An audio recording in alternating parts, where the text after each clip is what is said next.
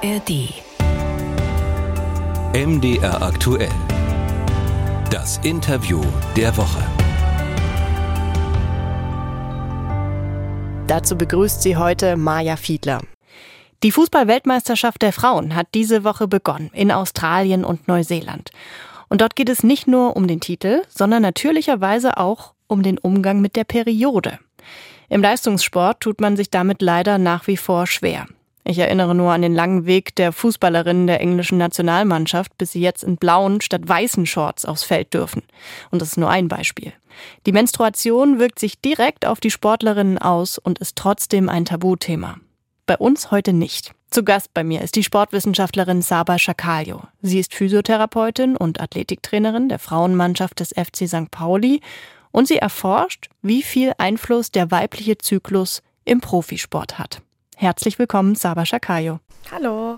Zusammen mit der Sporthochschule Köln haben Sie erforscht, wie sich die Leistungsfähigkeit der Hamburger Bundesliga Wasserballmannschaft ETV während der Zyklusphasen verhält.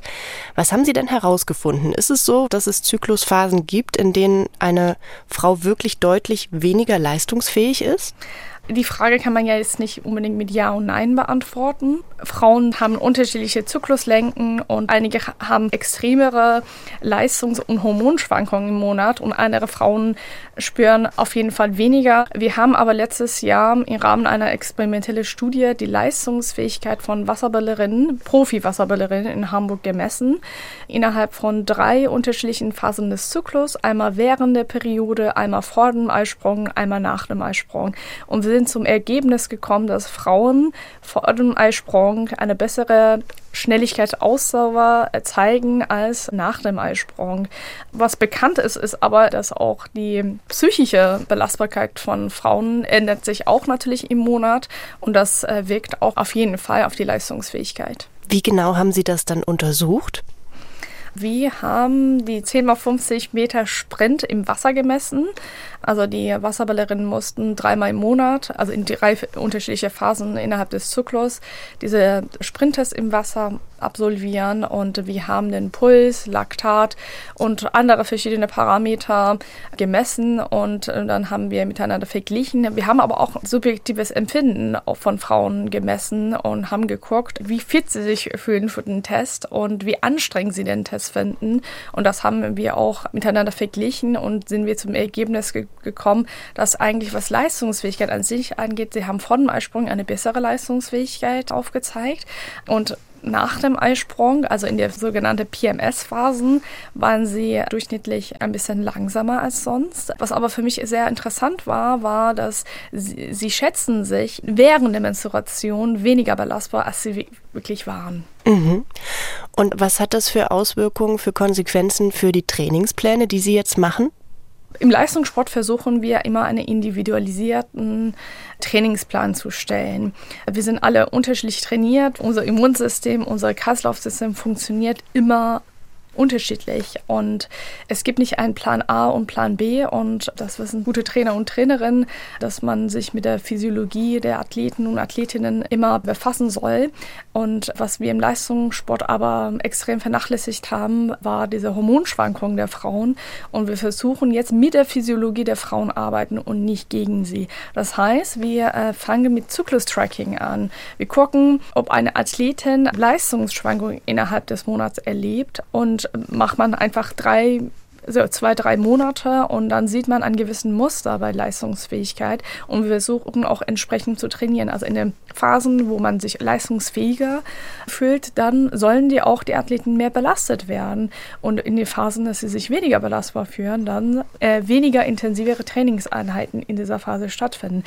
Zyklusbasiert trainieren heißt es nicht, dass man weniger trainiert oder weniger intensiv trainiert. Zyklusbasiertes Training heißt, dass man die Trainingsumfangsverteilung einfach variiert. Und damit verändert sich, habe ich den Eindruck, auch der Blick auf die Periode im Profisport, oder? Also bisher, zumindest das, was ich mitbekommen habe, war der Zyklus eigentlich mehr ein Störfaktor. Da musste man irgendwie mit umgehen im Sport und wenn der ausgeblieben ist, dann war eigentlich auch gut. Ja. Und das ist leider falsch. Also der weibliche Zyklus besteht aus Bergfahrt und Talfahrt. Und wenn der Talfahrt halt wegfällt, fällt auch die Bergfahrt auch weg. Das heißt, es besteht auf Höhen und Tiefen. Wenn man die Periode nicht hat, kann ja gut sein, dass man für einen Tag natürlich diese Schmerzen als Athleten nicht erlebt und äh, dass man an einem Tag sich ein bisschen fitter fühlt. Aber wenn wir über Zyklus reden, wir reden nicht nur über Periode, wir reden über 28 oder 30 Tage. Und Frauen, die nicht menstruieren, Frauen, die nicht bluten, haben weniger anabole Hormone als Frauen, die menstruieren. Das heißt, wenn wir den gesamten Monat betrachten, Frauen, die menstruieren, haben einen physiologischen Vorteil. Mhm. Wie kam es denn eigentlich dazu, dass Sie die Menstruation im Sport so erforschen wollten?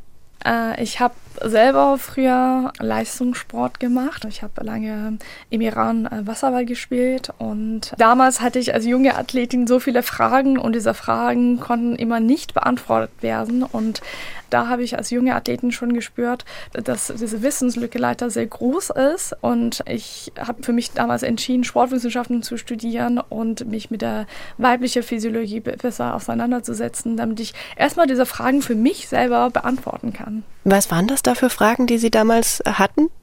Also Athletinnen, Athleten gehen ja regelmäßig zum Leistungsdiagnostik. Da äh, untersucht man verschiedene Parameter, ob alles mit, dem, mit der Athlet und Athletin stimmt. Mhm. Und mir wurde keine einzige Frage über Menstruationszyklus gestellt, ob ich überhaupt menstruiere, ob ich irgendwelche Beschwerden habe. Und das war für mich schon äh, ja, sehr überraschend. Und als ich selber versucht habe, eine Frage zu stellen, dass ich so Probleme mit der Menstruation habe, dass ich immer sehr schmerzhafte Periode damals hatte, hatte. Und damals hatte ich auch einen sehr niedrigen Fettkörperanteil, ob es damit vielleicht damit zusammenhängt. Und die Person, die im Raum war, die konnte diese Frage nicht beantworten und, und hatte schon zwei Doktortitel. Und es hat mich so gewundert, wie dass diese weibliche Physiologie anscheinend in der sportwissenschaftlichen Bildung, aber auch bei Sportmediziner gar nicht in der Ausbildung vorkommt. Hm. Was kann denn schlimmstenfalls passieren, wenn eine junge Sportlerin, ich meine, Sie werden damals wahrscheinlich auch gemerkt haben, irgendwas stimmt vielleicht nicht, wenn man dann einfach weiter trainiert nach einem Trainingsplan, der eigentlich für einen Mann ausgerichtet ist? Es gibt eine Krankheit, die heißt FAT, also Female Athlete Triad, oder eine andere Begrifflichkeit ist Red S. Da sind vor allem also Athletinnen betroffen von dieser Krankheit, vor allem Ausdauersportlerinnen. Diese Triade besteht aus drei Komponenten. Einmal Menstruationsausfälle, also Menstruationsdysfunktion und auch schlechte Knochendichte und eine verminderte Energieverfügbarkeit. Aber es gibt auch andere Krankheiten, die dieses Phänomen als Ursache haben. Also wenn wir über Menstruationszyklus-basiertes Training sprechen, das Ziel ist nicht nur die Leistungsfähigkeit der Athletinnen zu verbessern. Das Ziel ist auch, dass, äh, dass wir die Gesundheit der Athletinnen zu schützen. Mhm. Weil äh, die Gesundheit kann wirklich. Das heißt, es hat auch viel mit Körperwahrnehmung zu tun. Auf jeden Fall. Also als Frau kann man nur profitieren, nicht nur im Leistungssportbereich, auch insgesamt im Leben, wenn man einen Überblick über die Belastbarkeit hat.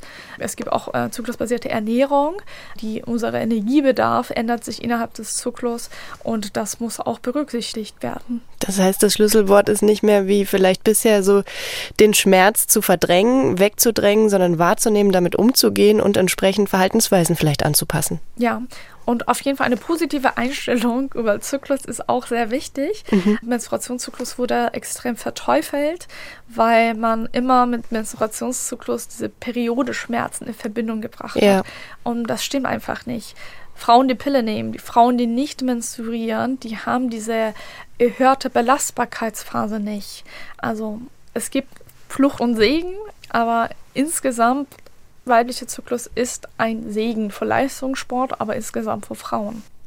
Was haben Sie denn als nächstes vor, jetzt zu erforschen, wenn Sie sagen, die Liste ist eigentlich lang, aber was brennt Ihnen jetzt als nächstes unter den Nägeln unbedingt wissenschaftlich sich anschauen zu wollen? Also ich bin ja auch von Fachsport Physiotherapeutin. Der Menstruationszyklus kann auch die Verletzungsanfälligkeit der Frauen innerhalb des Monats beeinflussen. Was wir genau wissen, ist tatsächlich, dass Frauen ungefähr bei dem Eisprung eine zwei- bis dreifache erhöhte Wahrscheinlichkeit haben, äh, das vordere Kreuzband zu verletzen. Grund dafür ist, dass die Konzentration von weiblichen Hormonen sehr hoch ist in dieser Phase und die weiblichen Hormone, die wirken auf alle körperliche Funktionen, aber natürlich auch auf die Beweglichkeit der Bänder. Und also das nächste Projekt steht, dass man ein Präventionsprogramm äh, für Frauen entwickelt im Leistungssport, dass sie äh, zyklusabhängig Präventionsprogramme absolvieren, dass, dass wir dieses Risiko für Frauen auf jeden Fall verringern. Mhm. Sehr, sehr spannend. Wann geht es damit los? ja, das ist schon äh, in der Vorbereitungsphase. Mhm. Es wird, glaube ich, auch in nächster Zeit viel kommen, dass man mehr über die Leistungsfähigkeit von Frauen spricht. Frauensport nimmt ein bisschen mehr Aufmerksamkeit im Vergleich zu, zu ein, vor ein paar Jahren. Ist auch gut so und es hat verschiedene Projekte, die wir daran arbeiten und ja, also an dieser Aufmerksamkeit arbeiten Sie auch mit. Sabai Shakayo war das, die Sportwissenschaftlerin, die sich eben vor allem mit dem weiblichen Menstruationszyklus im Profisport beschäftigt. Ich danke Ihnen sehr. Vielen Dank.